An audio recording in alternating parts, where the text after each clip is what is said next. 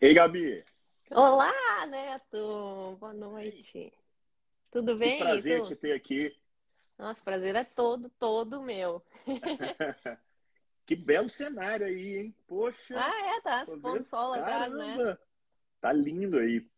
Gabi, assim, primeiro, obrigado aí pelo pronto aceite. A gente resolveu voltar esse, esse programa aí que durante muito tempo eu fiz aqui com, não só com é, pessoas que foram alunas lá do curso de formação em saúde baseada em evidência, mas com pessoas que usam a saúde baseada em evidência como um meio de atingir um fim de ser um melhor profissional, de entregar mais valor é, para os seus clientes. E eu tive o prazer de te ter ali dentro é, e como você cresceu em todos os sentidos. Para quem não sabe, a Gabi é, ela é radiologista, uma gaúcha, mas que se encantou não só pela saúde baseada em evidência, mas também tem atualmente trabalhado muito essa questão metabólica, né? Inclusive gostei muito do seu novo perfil, o Radiologia Metabólica, a gente vai falar sobre isso, mas temos papo aí para um bom tempo. Eu queria, antes de mais nada, que você se apresentasse. Quem não conhece ainda a Gabi, quem é a Gabriela Furlim, em termos de formação, de onde você veio até você chegar onde você está hoje? Muito bem. Então, eu, eu sou médica, me formei em 2012, em Caxias do Sul, a cidade onde eu nasci. É, logo que eu me formei, eu trabalhei um ano no SUS, né, com, em unidade básica de saúde. Uh, e logo depois, um ano depois, comecei a residência médica em radiologia e diagnóstico por imagem. Sempre gostei muito de, de exames de imagem, né? Sempre gostei muito de fotografia e exames de imagem em geral. Me encontrei na radiologia. A radiologia é uma residência que dura três anos. Eu fiz essa residência e logo depois da residência já engatei uma subespecialização em radiologia abdominal e depois ainda me adentrei mais na parte oncológica. E aí foi muito PET-CT, inclusive, né? Um exame bem metabólico, né? É, o que, que aconteceu, Neto? Eu, durante a minha formação, especialmente nessa subespecialização, eu tive muito essa rotina de plantões noturnos, sabe? Eu tinha um final de semana só livre por mês, mais ou menos ou era isso ou, ou menos que isso, né? Que era o, a época que eu ia visitar meus pais, porque daí eu já tinha me mudado para a capital, né? Para Porto Alegre, foi onde eu fiz essa subespecialização. E nesse período eu trabalhei muito e, e me descuidei da minha saúde, sabe? Não tinha atividade física, não, não cuidava da alimentação. Tá parecendo, né? Todos os colegas saem da residência assim, né? É coisa impressionante, né? A gente faz o que eu digo, não faço o que eu faço, né? Mas na verdade, assim, a questão da alimentação, eu até segui as diretrizes, sabe? A minha alimentação não era uma alimentação de ultraprocessados, era uma alimentação de grãos integrais, né? Eu vivia de feijão, arroz, banana, leite. Era o que eu mais comia. Assim, era a minha principal é, era isso. Assim. Café da manhã, almoço e janta era basicamente isso. E, e o que, que aconteceu? Eu acabei me descuidando. Claro que eu fazia sessões, né? Não via problema nenhum em sessões, eventualmente fazia sessões, mas a base era isso. E acabei ganhando muito peso e fica, pelo sedentarismo também perdendo massa muscular, né? E acabei me sentindo muito mal nesse período. Foi 2019 assim que eu cheguei no pior momento, assim, num... todo mundo que me olhava assim da família dizia: "Nossa, você engordou", né? E eu sempre sempre fui a magra de ruim, sempre, a vida inteira. Então, chegar no momento que as pessoas dizem, né, realmente alguma coisa está acontecendo, é, tenho que me cuidar. Então, o que, que eu fiz? Me matriculei na academia. Aquela primeira atitude que eu já havia tomado várias vezes no passado, né? Mas era a primeira atitude, pelo menos tomei uma atitude. Na academia eu ganhei uma avaliação física. E nessa avaliação física, o professor, no final lá, me falou: Olha, tu tá com sobrepeso. E eu, meu Deus, eu sei que eu tô mais gordinha, assim, mas esse diagnóstico de sobrepeso me chocou muito, sabe, Neto? Porque eu sempre fui a magra. E aí eu falei, não é possível, se eu tô com sobrepeso, tá todo mundo obeso, né? Não é possível. Então, e fui digerido. No primeiro momento não aceitei muito bem esse diagnóstico, né? Neguei no início, mas tive que ir digerindo porque ele tinha razão. O fato era que eu tinha muito pouca massa muscular e a minha composição corporal estava com um percentual de gordura muito alto. E aí comecei a estudar o assunto, tive a indicação de seguir o Souto, né, que trabalha no mesmo hospital que eu, através de colegas que admiram ele na urologia, né, e que conheciam esse lado dele para estilo de vida. Recebi indicação de, de acompanhar ele e fui estudando low carb e aí rapidamente entrei nos eixos com a minha alimentação. E o que, que aconteceu foi que eu comecei a, a, a, a ficar muito surpresa com a eficácia dessa estratégia alimentar, né? E fui estudando cada vez mais a fundo. E aí com pais diabéticos, né? Os meus pais eram diabéticos e eu falei, nossa, estou estudando isso aqui, essa alimentação tem muitas evidências com relação ao diabetes, eu quero que vocês façam e tal. No início teve, é, não foi fácil, não foi assim, ah, vamos fazer junto comigo e pronto, né? Eles eles foram se convencendo à medida que eles foram vendo eu emagrecer. Né? À medida que eu voltava para casa lá só uma vez por mês e cada vez que eu voltava para casa eu tinha emagrecido um pouco e comia muito bem quando eu estava em casa, era carnes e legumes até essa cidade, não, não passava vontade, né? Só que era realmente na alimentação, na linha, assim, da low carb. E eles ficaram interessados, né? Quando viram o resultado em mim, ficaram interessados e começaram a fazer. E aí eu consegui, Neto, reverter o diabetes dos meus pais, né? Eu consegui fazer eles emagrecerem, uma coisa que eles nunca eles tinham usavam insulina?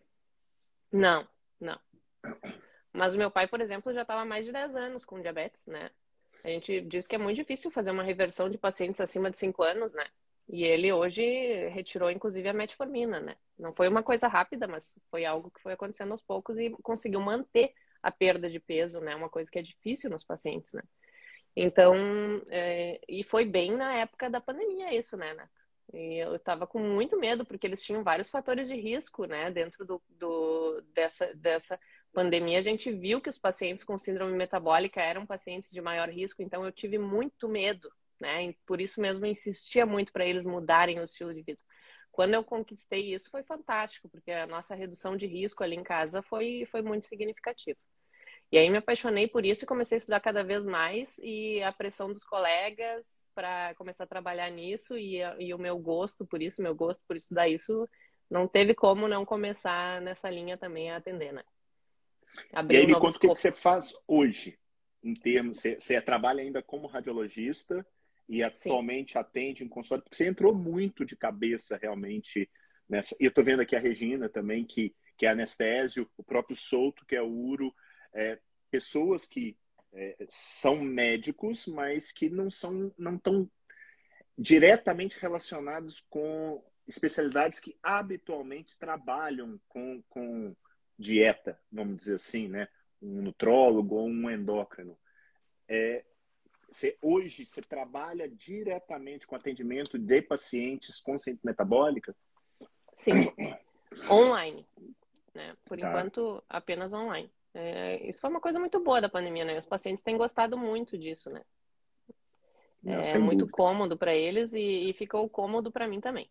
Majoritariamente ainda é radiologia para mim, né? Eu estou numa situação muito confortável dentro da radiologia. Eu trabalho num dos maiores hospitais do Brasil e trabalho com pessoas que são realmente absolutamente fantásticas, né? Que eu admiro muito. São os convidados para dar aulas no, nos congressos aqui nacionalmente, internacionalmente. Então realmente eu estou num, num, num, ambiente sensacional dentro da radiologia, que é uma especialidade que eu sempre gostei muito e que não me vejo desligar disso, né?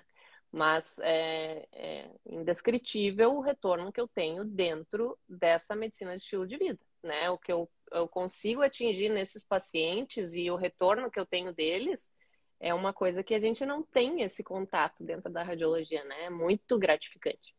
E isso vai te conquistando cada vez mais.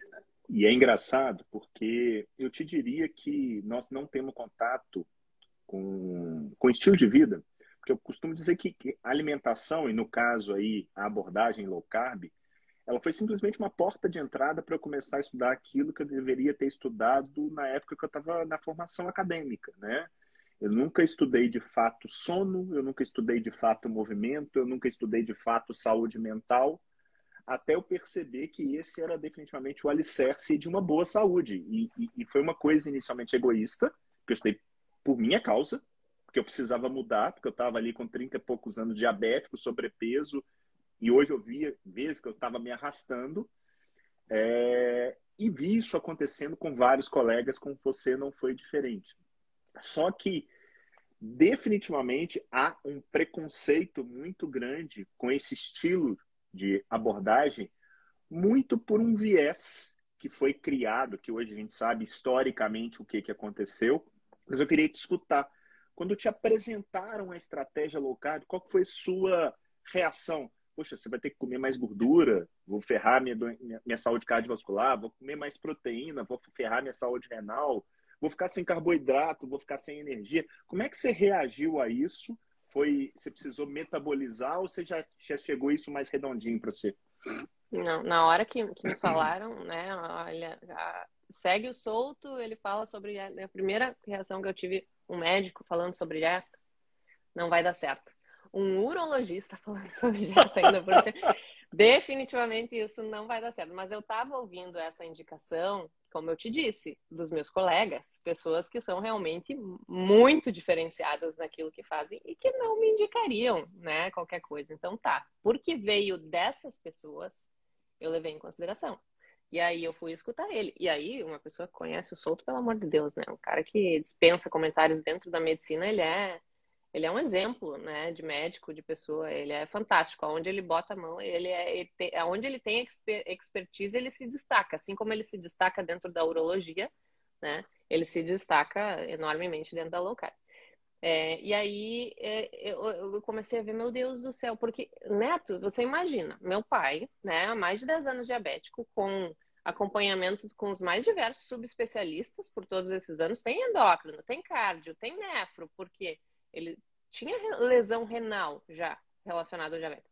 Então, tinha todos esses especialistas cuidando dele, e de repente uma radiologista vai lá mudar as regras do jogo. De... Meu Deus, tem alguma coisa errada definitivamente tem alguma coisa errada, né? Porque aí eu comecei a perceber o que está acontecendo, como é que pode esses subespecialistas não ter apresentado para o meu pai a estratégia que eu vejo hoje na literatura tão bem embasada para esse público, especialmente obeso, diabético, hipertenso, apneia do sono, né? Ele completava todos esses quesitos da síndrome metabólica, ele era síndrome metabólica escrita. Uh, e aí eu, eu, eu, mergulhei nessa questão da, da medicina baseada em evidências, né, Neto? Ah, por que que isso aconteceu? Profissionais cegados por diretrizes, diretrizes com vieses, né?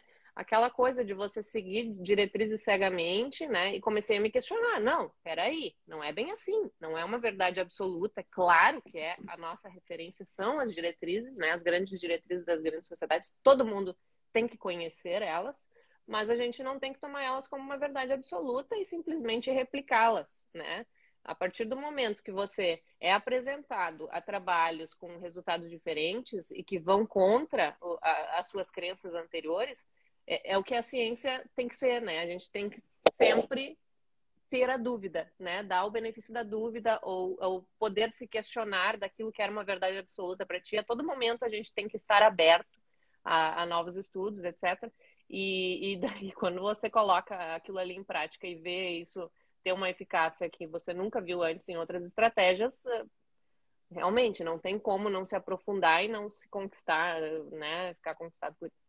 É, foi o que aconteceu. Claro, eu estava cética. Eu estava muito cética no início, mas não demorou para eu perceber isso. Quando eu comecei a colocar em prática essas mudanças que, assim, eu na, na hora que eu vi as entrevistas do Souto, ele sempre dispõe de evidências para aquilo que ele está falando. Então já não era só um cara falando da sua opinião, né? Ele tinha argumentos, ele tinha artigos. Eu, ok, é um cara muito bem conceituado dentro desse hospital pelos colegas, muito respeitado, citando artigos de referência para aquilo que ele está dizendo.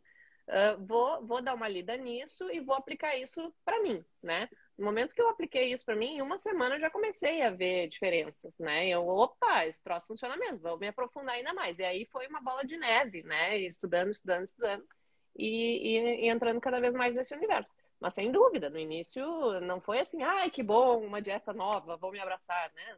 Qualquer médico é, tem que ser muito cético, né? Nós, a gente é assim, por natureza. E deixa eu te perguntar uma coisa. É, você colocou uma situação que eu vivi também, né? Porque eu acabei entrando nesse mundo da low carb aí pelo solto e eu lembro perfeitamente eu entrando no blog dele, caindo numa postagem que tinha foto da Ana Maria Braga com o Louro José. Eu olhei e falei assim, a que ponto eu cheguei? Eu tô lendo um blog de um urologista com a Ana Maria Braga falando sobre nutrição. Eu devo estar tá louco. E, e realmente o Souto é um cara que, quem tem o prazer de conhecê-lo, cara é completamente genial, né? Completamente outlier, fora da curva. Além de ser um gentleman pessoa, um cara que, eu, que hoje eu gosto, que eu posso chamá-lo de amigo. Mas você citou uma coisa que é, ele mostrou uma série de artigos e isso é uma, uma grande cilada no final das contas, porque, ok, o Souto é um cara que hoje a gente sabe que mostrou realmente aquilo que deve ser mostrado. A gente consegue, hoje eu tenho certeza que você consegue ter essa visão que não é nada complexo, olhar e falar assim, não, mas peraí, esse cara está se embasando em uma evidência que é ridiculamente fraca. Não dá para falar isso baseado nisso. E a, a, maioria dos nossos colegas, e aí eu vou ter mais amplo, dos profissionais da saúde, eles olham, ah não, é um artigo, é uma revisão, nem sabe se é tá sistemática, publicado. se é autoral, está publicado.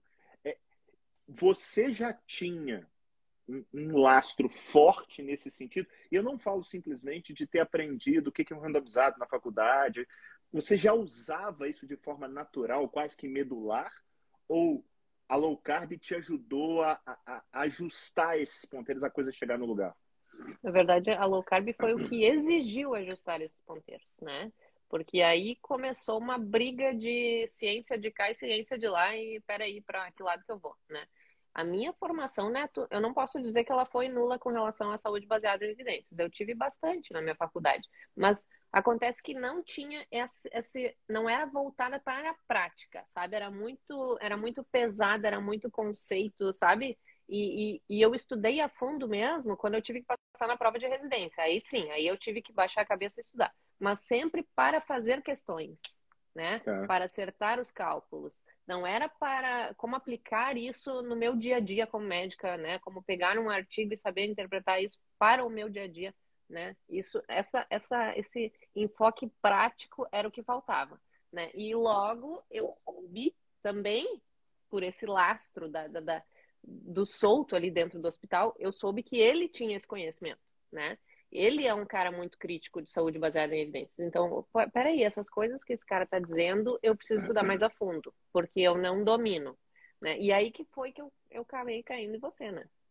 É, porque eu preciso fazer um curso, né? Era uma época de pandemia, tudo foi online, né? Essa, essa questão de cursos online realmente explodiu. Preciso estudar esse assunto, preciso me aprofundar nessa questão. Estou com tempo livre, inclusive, porque trabalho reduziu para todo mundo nessa época, menos para os intensivistas, né? Que ficaram lá nas UTIs, mas para o resto, assim, nós, exames ambulatoriais, teve uma época, março ali do, do ano passado, que fechou total, assim, caiu, foi proibido fazer um exame ambulatorial. A nossa demanda de exames caiu de 100 para 30%. Né? Teve vários radiologistas demitidos, quem tinha carteira assinada, que não podia manutenção do salário, etc. Né? Foi, foi uma, uma redução muito grande de trabalho. Então, eu tinha muito tempo para estudar. Eu pensei, agora que eu vou me aprofundar nisso. E aí que eu fiz vários cursos relacionados à abordagem low carb, aproveitei esse tempo para isso. E o teu curso relacionado a, a como interpretar estudos científicos, porque eu não tinha essa base é, clara do ponto de vista de prática. Eu já sabia essa, essa coisa assim, ah, se é observacional, não dá para tirar causa e efeito. Isso eu sabia, entendeu? Mas isso é muito pouco, né? Isso não é o suficiente. Às vezes até, até mesmo uh, erro de spin, por exemplo, chegar lá e ler só a conclusão do artigo, pega um artigo, ah, não, é um randomizado, beleza, vou ler só a conclusão aqui, já tô sabendo tudo do artigo, já saio aplicando o que está escrito no artigo. Porque é muito, é muito trabalho, não, não, tem como, não tem como a gente ler tudo, é, é muito trabalho publicado o tempo inteiro, você não tem como ficar 100% atualizado o tempo inteiro, você tem que ter uma leitura mais dinâmica, e o cara que não tem lá muita experiência já vai logo na conclusão, né? Lê o título, Exatamente. lê o resumo em cima, lê a conclusão e tá lido e bora para frente, vamos embora.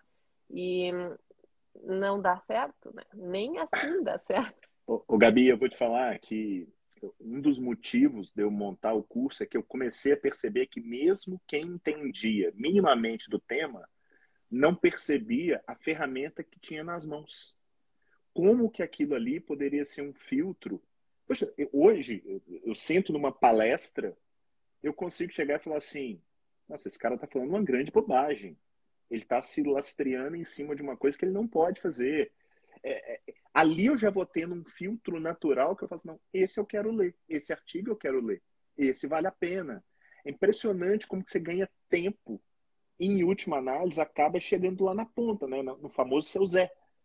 O seu Zé, que é a nossa, nossa razão de ser, ele não quer saber o que está escrito no artigo, ele quer resultado.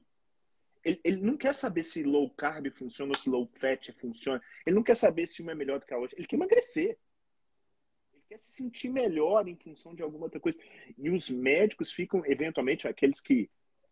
Muitos, inclusive, sabem muito sobre teoria de saúde baseada em evidência, mas não conseguem transformar esse troço em prática. Tem uma, uma máxima do exército canadense que eu gosto muito. Eu escutei a primeira vez isso, acho que foi com meu irmão, inclusive, é o seguinte: toda vez que você tiver diante de algo que te dê dúvida entre o mapa e o território, fica com o território. Como é que a gente traduz isso? Olha para o seu Zé e pergunta assim: tá melhor? Tô. Se a coisa foi com low carb, se a coisa foi com low fat, foi com remédio XYZ, cara, ele tá melhor. Pelo amor de Deus, escuta a pessoa eu tinha uma dor nas costas e ela melhorou. Não, não pode melhorar, porque você está fazendo um exercício que vai contra aquilo que eu aprendi na escola. Isso é para tudo, serve para fisioterapia, serve para educação física. Ah, não, você não pode fazer exercício em jejum, você vai passar mal. Não, mas eu fico melhor. As pessoas não conseguem escutar uma coisa que é óbvia. E você colocou muito bem. A diretriz, ela é um mapa. Ela não é o território.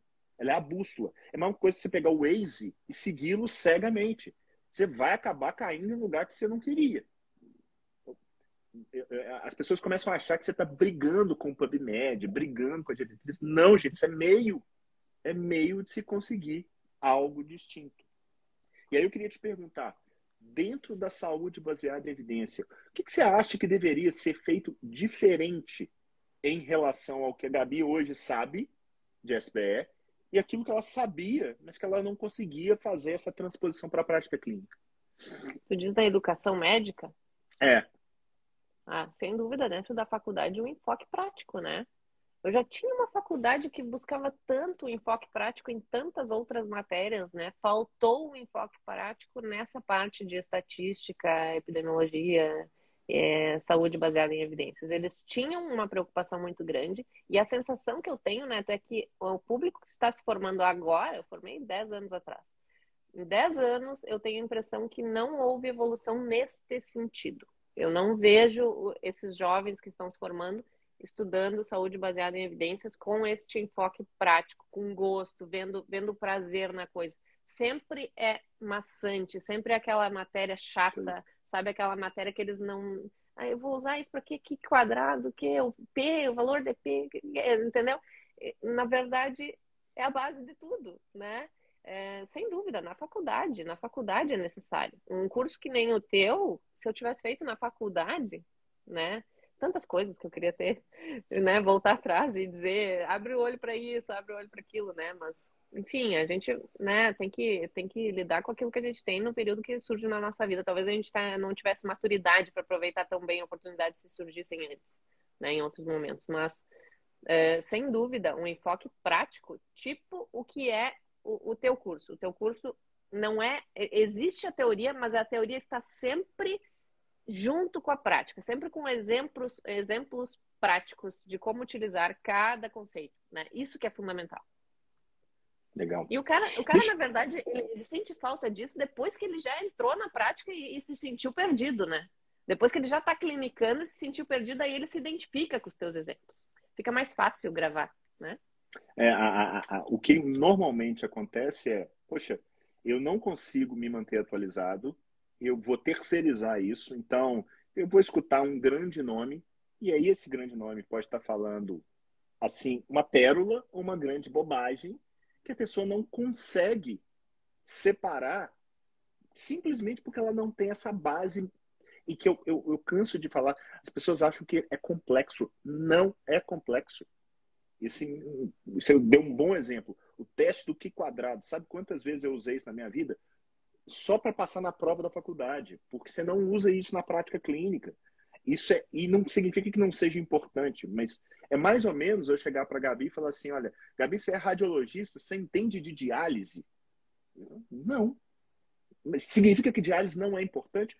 Não é importante, mas para mim não, eu não uso isso no meu dia a dia. Pois é, o teste do que quadrado não é algo que o prático, a pessoa que está ali de frente com seu Zé, vai usar. Ele é alguém que está do outro lado, é o produtor de conteúdo. Né? Eu gosto muito do exemplo do vinho. Tem gente que faz vinho, tem gente que bebe. Pois é, eu sou o que bebo. Eu uso dessa, dessa coisa que foi produzida, só que eu tenho que saber se o vinho é bom ou é ruim. Eu tenho que saber se o conteúdo é bom ou é ruim. Para quê? Para juntar as três coisas da saúde baseada em evidência. Muita gente fala, não, isso é só sobre artigo, né? Não. É um encontro do artigo, né, da, da evidência, com a experiência do indivíduo. A Gabi de hoje certamente é melhor do que a Gabi de cinco anos atrás, e daqui a cinco anos eu espero que você esteja muito melhor. E os valores e preferências do paciente, né? Porque eventualmente vai chegar alguém e vai falar assim, Neto, eu não quero deixar de comer carboidrato. Beleza, a gente tem então uma opção de reduzir, fazer uma dieta assim, assim, assado. Não tem certo errado, né? Você não entra naquela coisa. Eu, eu, eu, eu falo isso muito para. Poxa, eu acredito na low carb, eu faço low carb, mas uma nutricionista que se coloca, eu sou uma nutri low carb, ela em essência ela tá errada. Ela tá errada porque ela não tem que ser nutri low carb, tem que ser nutri do seu Zé. Ela tem que resolver o problema dele seja lá como for a estratégia. Ela pode até o quê? Usar a low carb como a principal ferramenta que ela tem. Mas é, é, um, é um viés porque você começa a entrar numa briga que não é sua. Para de brigar por coisa que não interessa. Né? Deixa eu dar uma pivotada aqui, que eu tenho algum interesse também. Você tem trabalhado muito esse perfil da radiologia metabólica. Explica pra gente o que, que é isso e por que, que você resolveu fazer um perfil a par sobre isso e não dentro do seu próprio perfil. É, eu, sabe que ao longo desses últimos anos, estudando essa questão metabólica, é, por vários momentos eu enxerguei coisas nos exames de imagem.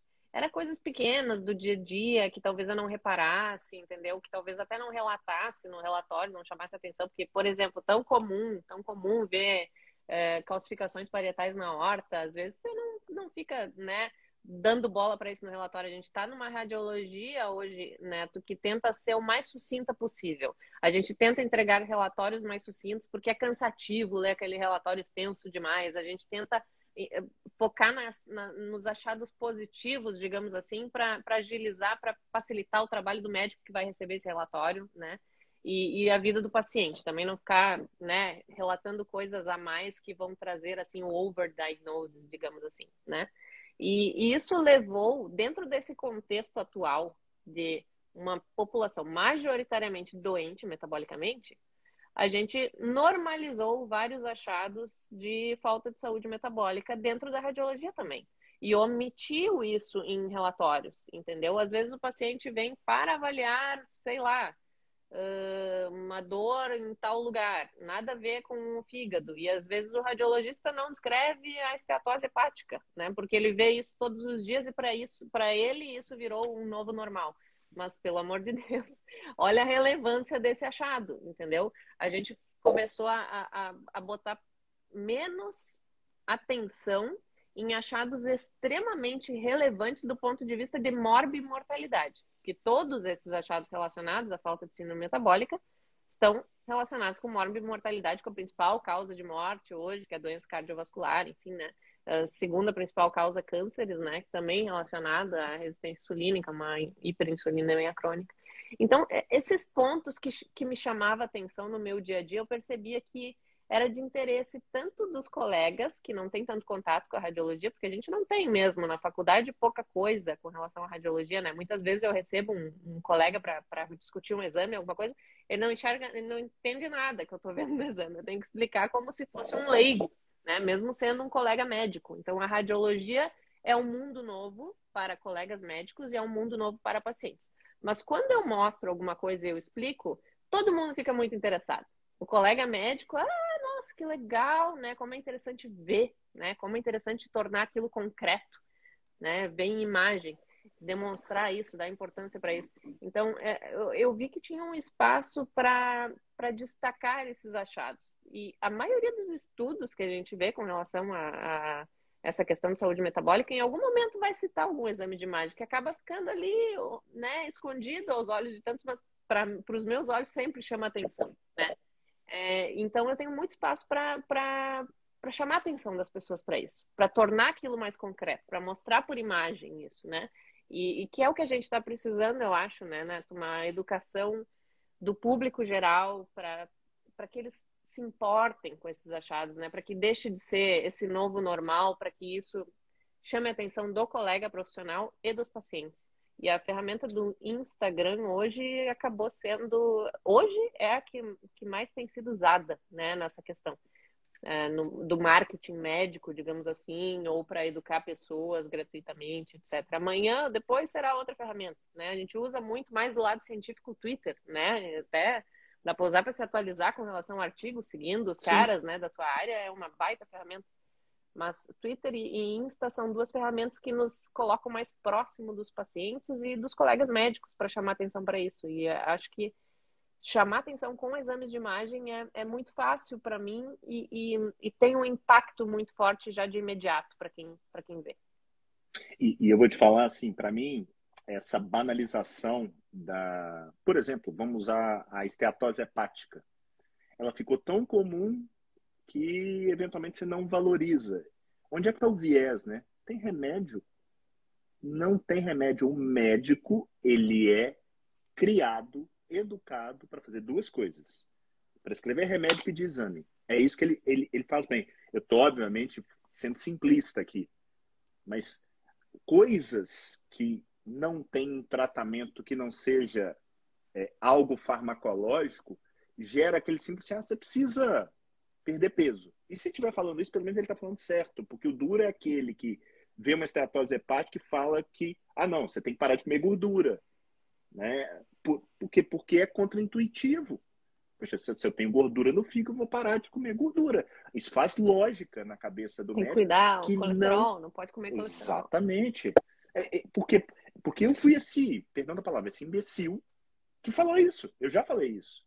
Porque a gente não é formado. A diferença está em, na hora que você começa a ver que tem muita gente boa falando a respeito do tema, peraí, deixa eu pelo menos entender se esse troço não é loucura dessa galera, se não é um surto coletivo. Porque.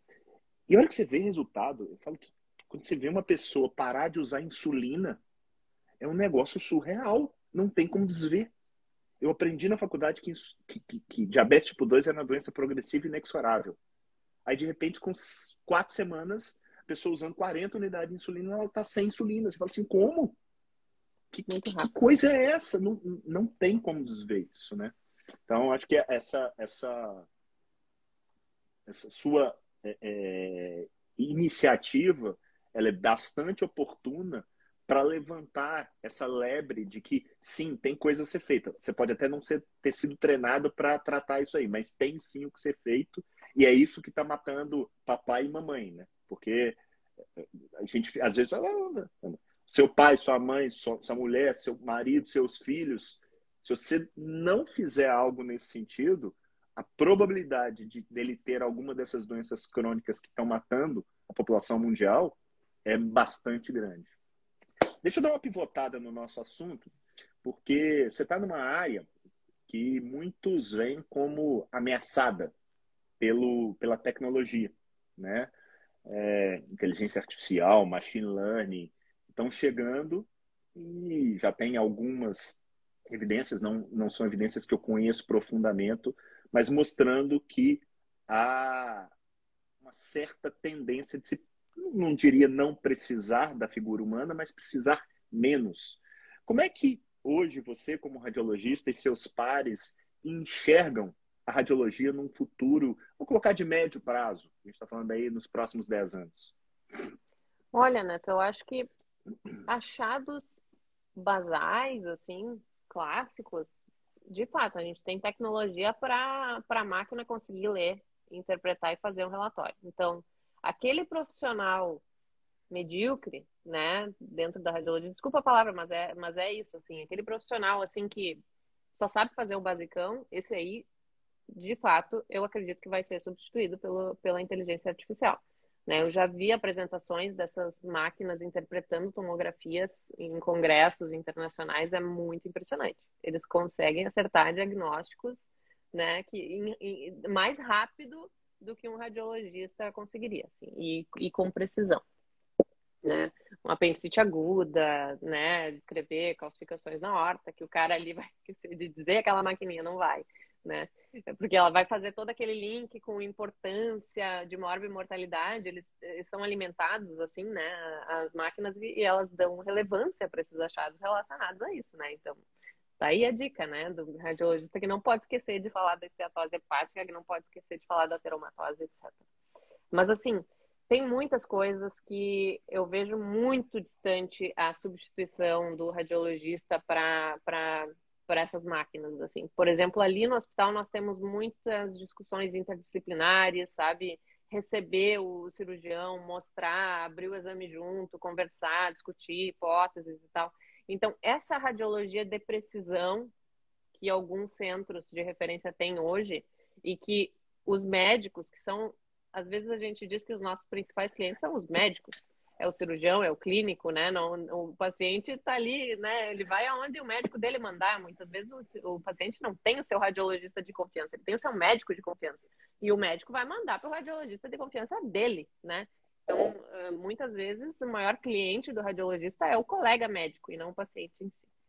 Uh, esse, esse cara que faz essa radiologia desse jeito, que tem esse relacionamento com seus colegas, eu acho que está muito distante de perder mercado. Que tem certas coisas, assim, e, e, até mesmo nós estávamos conversando essa semana, alças de delgado. Alças, alças de delgado é tão difícil algumas patologias, sabe? Que eu acho que a inteligência artificial vai, vai sofrer muito, vai penar muito para para ter Calibrar. uma precisão diagnóstica é, em, em, patologias de alça de delgado, de vertículo, etc. Entendeu? É, não, não me apavora isso, não. Eu acho que o que o cara tem que se preocupar é melhorar o seu desempenho, melhorar a qualidade da sua equipe, se destacar dentro do seu hospital, né? Chamar colegas e tal, melhorar o seu relacionamento com colegas e com pacientes. E dentro dessa perspectiva, não, não tenho medo, não. Né? Eu gosto muito de uma frase, eu nem sei de quem ela é, eu escutei isso. Eu, se não me falha a memória, foi da boca de um radiologista que você deve conhecer, que é o Lourenço Tomé. Hum. Lorenzo, se você não conhece, vale a pena. Ele acabou dando uma pivotada na carreira, ele mexe muito com saúde digital agora, tem um programa super legal que é, que é o SD Conecta. E ele tem um, um dos melhores podcasts para mim que chama Saúde Digital. Bem legal, vale a pena. E o Lorenzo, eu acho que foi ele mesmo, que ele cita essa pessoa, mas fala que aquele que for substituído pela tecnologia, ele merece ser substituído. E é basicamente isso aí que você falou. Se você realmente for querer defender na base do corporativismo, não, porque não pode, não. não. O negócio se chama resultado. Enquanto você estiver dando resultado que vai além da máquina, e, meu irmão entrou aqui agora e falou muito bem, a tecnologia é meio, a tecnologia não pode ser um fim em si mesmo. Né? E, e enquanto ela for esse meio, as pessoas, para mim, elas vão estar sempre ali e cada vez mais a gente vai estar tendo que se melhorar no dia a dia para garantir uma posição de realmente de relevância, é, porque você vai estar fazendo a diferença. E o mercado acaba naturalmente fazendo essa seleção de forma quase que automática. E abraçar a tecnologia e crescer junto com ela, né? Surge Sim. nova ferramenta aí para botar no teu relatório de maneira mais padronizada, utiliza. Surge uma ferramenta, agora está se falando muito em fazer os vídeos lau, vídeo laudo, sabe? Daí, no, dentro do sistema de laudo, você vai ter a oportunidade de fazer aquilo que a gente faz com o cirurgião que vem conosco discutir colocar um videozinho daquele seu achado e explicar falando. Então tem o vídeo e tem o áudio junto da imagem. Isso eles valorizam muito esse tipo de coisa que a gente já faz na nossa prática, mas que vai ficar muito melhor com o auxílio da tecnologia montar isso num, num sistema em que a gente possa enviar para o paciente, por exemplo. Às vezes a gente não tem o contato do médico diretamente, então o paciente ter acesso a isso. Isso vai ser muito interessante. O Gabi, uma coisa que eu particularmente gosto muito de estudar, e você já citou aí ao longo da live, é a questão do overdiagnosis. E eu falo que se você é profissional da área de saúde e está nos assistindo aqui agora e não leu um livro que chama Overdiagnosed, do Jill Welsh, assim terminar a live, vai lá, compra o livro e leia. Porque realmente é um tapa na cara que a gente toma de achar que fazer muito exame garante necessariamente bons desfechos. Onde que eu quero chegar? Um dos principais cenários onde isso acontece é na imagem, na radiologia, seja na tireoide, seja na suprarrenal, na mama. Como é que próstata. você vê na próstata? Como é que você vê isso no seu dia a dia? E o que, que você acha que precisa ser feito para que a gente melhore? É só educação? A gente precisa treinar? Precisa ter algum tipo de, de, de, de lastro para se pedir exame? Eu falo que tem certos exames que precisaria ter receita azul para pedir, sabe? Porque é, é, é tão perigoso certos diagnósticos que eventualmente eles são corretos, eles estão lá, você tem um nódulo na suprarrenal, mas que a abordagem daquilo ali pode ser muito pior de que não saber que aquilo ali existe. Como é que você vê isso como radiologista? E como médico, obviamente. É, é, é bem delicado, né? Porque aí você pega de calça curta, né? Como é que eu vou dizer para os caras fazerem menos exames? Mas é isso. Na verdade, assim, exames mais bem solicitados, né, Neto? A gente, no fim das contas, o resultado, a resposta sempre está numa medicina baseada em evidências, né? Na melhor interpretação do profissional da, da, das evidências que saem. No passado, a gente já indicou cirurgia para nódulo de tireoide mais abertamente. Hoje, a gente voltou atrás, se o cara, né, tiver atualizado com a literatura, né? Já, a gente já voltou atrás nessas coisas, né? Então, assim, é um trabalho em conjunto do, do clínico, do cirurgião e do radiologista. Eu acho que essas discussões multidisciplinares que alguns serviços têm é, auxiliam muito nesse sentido, sabe? O respeito da decisão compartilhada com o paciente, a educação do paciente com relação à sua patologia, o paciente ter interesse em estudar e não ser aquele cara que simplesmente, ah, eu vou fazer o que, né? Muitos, muitos pacientes são assim, confiam no seu médico e vão fazer de olhos fechados o que ele mandar. Mas tem que ter a decisão compartilhada, assim, tem que, tem que ter a honestidade de dizer, olha, eu, eu não sei, não sei se no teu caso é melhor operar ou não operar. Né? Tem casos que a gente opera e que na verdade era benigno, você pode ter efeitos colaterais da cirurgia, etc, etc. Então tem que ser mostrado os dois lados para ele. Nem sempre fazer, nem sempre fazer exame, fazer tomar condutas com aquilo que foi achado é o melhor para o paciente. E a gente tem essa tendência culturalmente, né? Encontrou alguma coisa, se preocupa, vai lá e arranca fora. Né? Culturalmente, o leigo e até mesmo vários profissionais de saúde têm essa, essa conduta. Mas é, é, eu acho que estar sempre com um lastro da melhor evidência disponível e sempre atualizado e saber que essa, aquilo que está atualizado hoje, amanhã pode não ser mais e está sempre correndo atrás, né? Porque está mudando, né? A radiologia tem muito do overdiagnosis. Muito, eu vou te muito. falar, eu vou, vou usar a minha área, que é a nefrologia, e assim como, e não tem problema nenhum nisso, né? Como você ganha dinheiro dando laudos, eu ganho dinheiro quando eu faço diálise. E quantas e quantas vezes eu já não cheguei para alguma pessoa e falei assim, ó, deixa eu te falar, não vale a pena.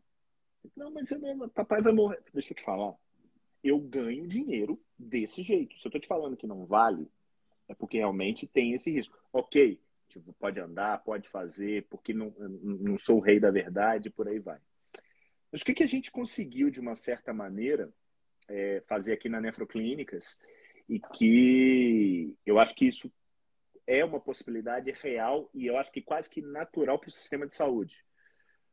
Que Economia tem, de dinheiro junto aos Não planos. tem como continuar gastando o tanto que a gente gasta sem cobrar resultado. Não tem como. E o médico, ele não põe pele em jogo. O que, que eu quero dizer com isso? Ele ganha por tempo.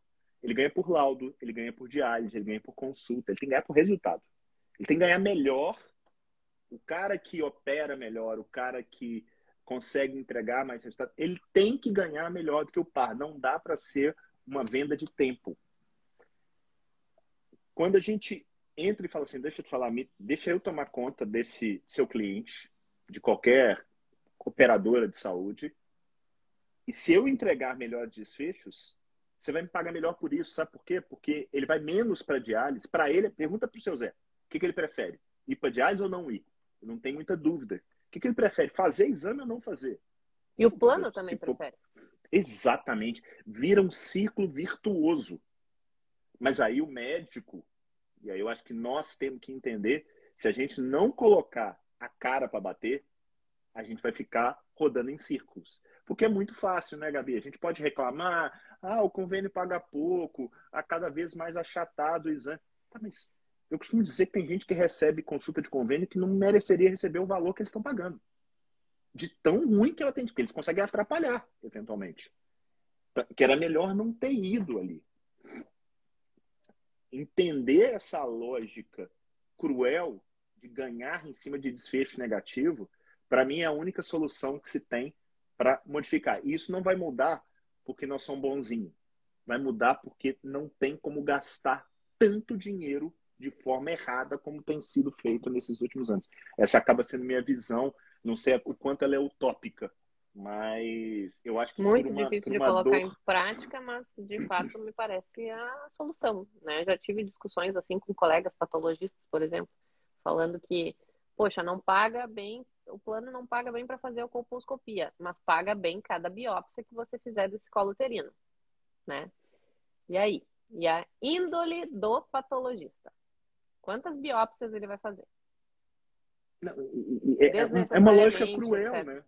Não, é o plano tá errado. Tem que valorizar o procedimento e não valorizar a, a, a biópsia, né? Você está estimulando esse profissional a fazer o overdiagnosis para receber de volta pelo trabalho que ele está cumprindo.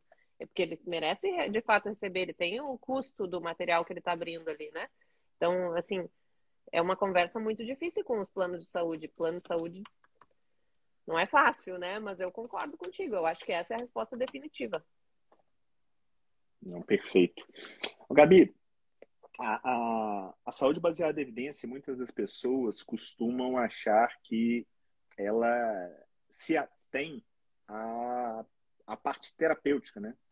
Tal droga é melhor do que tal droga, tal dieta é melhor do que tal dieta. Só que a coisa é muito mais ampla, né? Então, e você está numa área é, extremamente importante do ponto de vista de diagnóstico e também de prognóstico. Afinal de contas, o prognóstico nada mais é do que um diagnóstico no futuro. Ah, você acha que se as pessoas entendessem um pouquinho melhor de conceitos, por exemplo, bayesianos, de probabilidade pré-teste, teste e teste, a gente teria melhores resultados na prática clínica? Sem dúvida alguma. Eu, na verdade, eu não consigo mais imaginar a prática clínica sem essa ideia, né?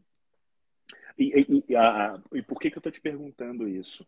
Porque as pessoas costumam normalmente olhar para determinado conceito, por exemplo, pensamento bayesiano, e acho que isso está totalmente desconectado da prática clínica.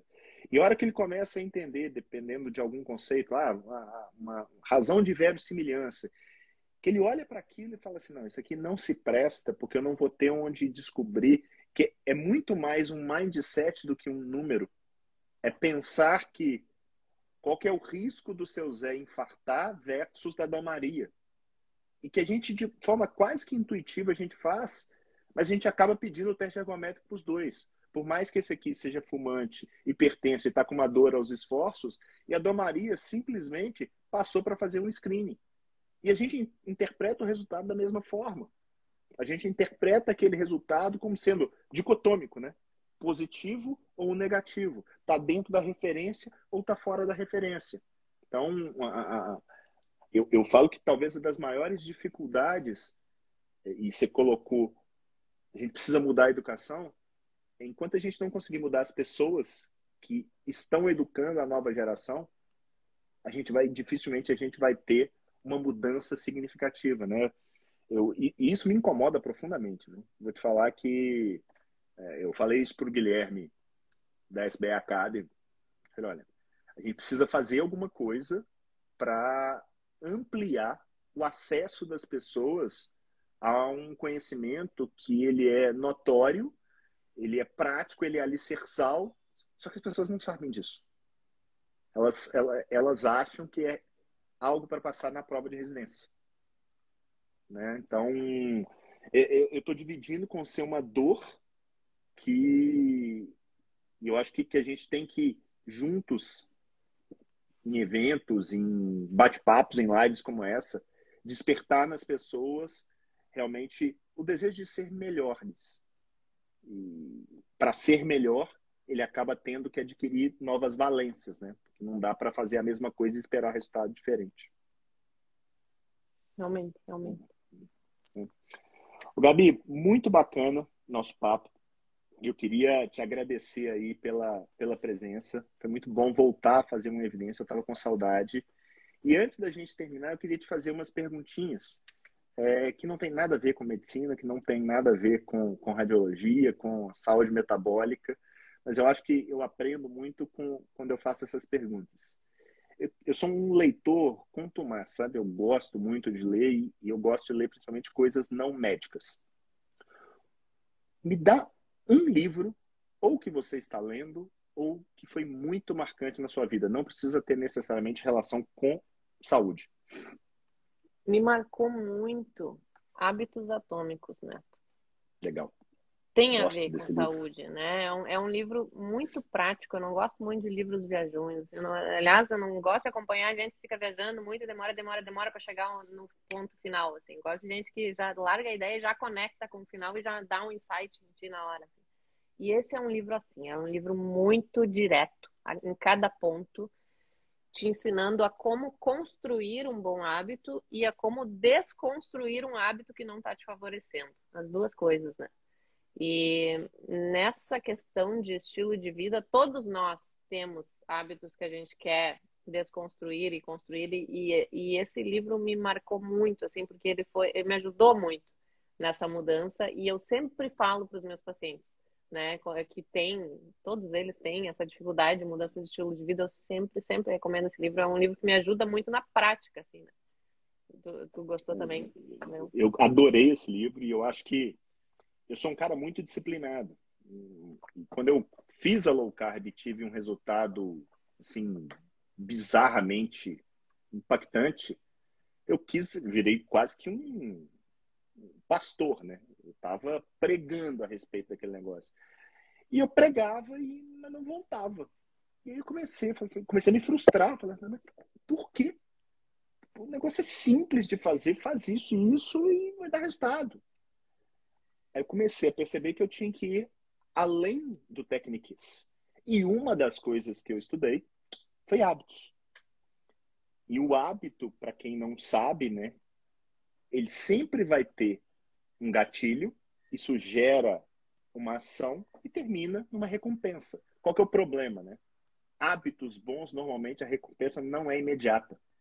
Então você tem que mudar o, o olhar para essa recompensa, colocar metas mais curtas, eventual, e não querer chegar e falar assim, não, eu quero perder 40 quilos. Porque isso já dá um desânimo só de pensar naquilo. Enquanto que o hábito ruim, ele te gera um prazer imediato, né? Nossa, tô cansadaço, vou tomar minha cerveja. Nossa, beleza. Uh, tô ótimo.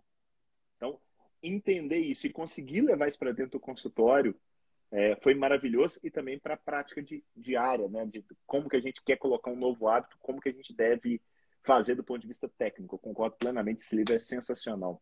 Segunda pergunta. Se pudesse deixar uma mensagem para o mundo, que pode ser através de uma frase sua ou de outra pessoa, mas uma coisa muito impactante, que fosse muito da Gabi, que reflete muito o que é a Gabi. O que, que você colocar? O que, que você falaria? Eu falaria assim: seja egoísta, se priorize, priorize você, a sua saúde, a sua alimentação, né? Tantas vezes eu coloquei de lado é, eu mesma especialmente pelo trabalho ali, né? Todo esse período da formação a gente coloca em primeiro lugar a formação e até a família fica em segundo plano, você fica em segundo plano, tudo fica em segundo plano. E aí surge essa pandemia e te mostra assim como um tapa na cara que na hora que aperta mesmo, você só tem você, né? E você vai ter a sua família, o seu núcleo ali, mas você tá sozinho. Então, se priorize, né? Seja egoísta e valorize questão de alimentação e atividade física. Para mim, isso isso é base. Não tem como ter saúde sem, sem valorizar alimentação e atividade física. E aí vá é, acrescentando coisas novas com o passar do tempo, qualidade de sono, né? É, controle do estresse, vá, vá aprimorando, né? Mas seja egoísta, priorize a você mesmo e acima de qualquer coisa. Tenha isso em primeiro é, lugar. Já diz aquela, se... aquela, história quando cai a máscara do avião, né? Antes coloque em você para depois ajudar os outros. É mais ou menos assim, porque senão você não vai conseguir ajudar os outros, no fim das contas, se você não estiver ajudando a si mesmo em primeiro lugar. Tem uma, uma, uma escritora, ela é russa, mas ela, é ela ficou radicada nos Estados Unidos durante muito tempo, que é a Ayn Rand, não sei se você conhece. O, talvez o livro mais famoso dela é Revolta de Atlas, que é um negócio soberbo. Mas ela tem um outro livro que chama A Virtude do Egoísmo. E esse livro, A Virtude do Egoísmo, coloca o egoísmo de uma maneira muito como você colocou. A gente normalmente, quando pensa em egoísmo, pensa tipo, com uma cotação negativa. E o egoísmo, ele, na hora que você pensa em você, você tende a refletir e ser uma pessoa muito mais virtuosa do que você não seria se você não pensasse em você. Eu te garanto que hoje eu sou melhor pai, marido, filho, profissional, sendo egoísta. Eu entrego muito mais valor dessa maneira. Eu tô com você assim, assim, em gênero, número e grau. Terceira e última pergunta, prometo. Se você pudesse jantar com alguém, vivo ou morto, quem seria? Nossa! Ai, que difícil, né? Cara, eu jantaria comigo mesma. Há muitos anos atrás, nossa, essa conversa ia ser longa. Eu acho que é isso. A pessoa egoísta não podia pensar outra coisa, né? Difícil essa pergunta. Foi difícil, mas acho que eu até não saí muito mal nessa. Foi bem, linkou bem. Gabi, muito bom, muito legal. Para quem está é, tá perguntando a respeito do curso de saúde baseada em evidência, a gente está vindo aí com uma proposta bem legal, fica ligado. A gente em breve, nós aqui, pelo meu perfil também da SBA Academy, vamos liberar uma, uma algo estruturalmente novo, uma nova turma. Uh, e façam, live, façam. Quem... Qualquer profissional de saúde faça, pelo amor de Deus, isso é um divisor de águas. Que bom, bom que você gostou. É, para quem não conseguiu ver a live inteira, ela fica gravada aqui no Instagram e depois também vai para o nosso canal do YouTube da SBE Academy. E sigam a Gabi. Onde? G Furlim e. E Radiologia Metabólica agora, né? Um novo perfil aqui no Insta. Beleza. Para alguém que quiser marcar uma consulta contigo ou ter os seus laudos, onde é que te encontram? Uh, para marcar alguma consulta, pode me mandar uma mensagem no Instagram mesmo ou para o e-mail dragabrielafurlinha.gmail.com doutora gabrielafurlinha.gmail.com consultas online referentes a, a, essa questão de estilo de vida, abordagem de baixo carboidrato, especialmente, especialmente para esse público de síndrome metabólica, né? Que eu atuo, que eu gosto bastante.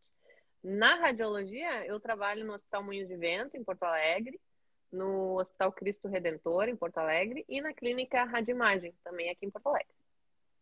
Maravilha. Gabi, muitíssimo obrigado. Para quem entrar para ser um novo Jedi da SDE, vai ter acesso aos resumos maravilhosos do 717 da Gabi. É, valeu demais, obrigado pelo seu tempo e pelo seu carisma. Foi muito bacana voltar em evidência contigo. Muito obrigada, foi um privilégio para mim ser a primeira dessa retomada aí. Valeu demais. Galera, grande abraço, fiquem com Deus e até a próxima. Valeu, beijo, Gabi. Beijo.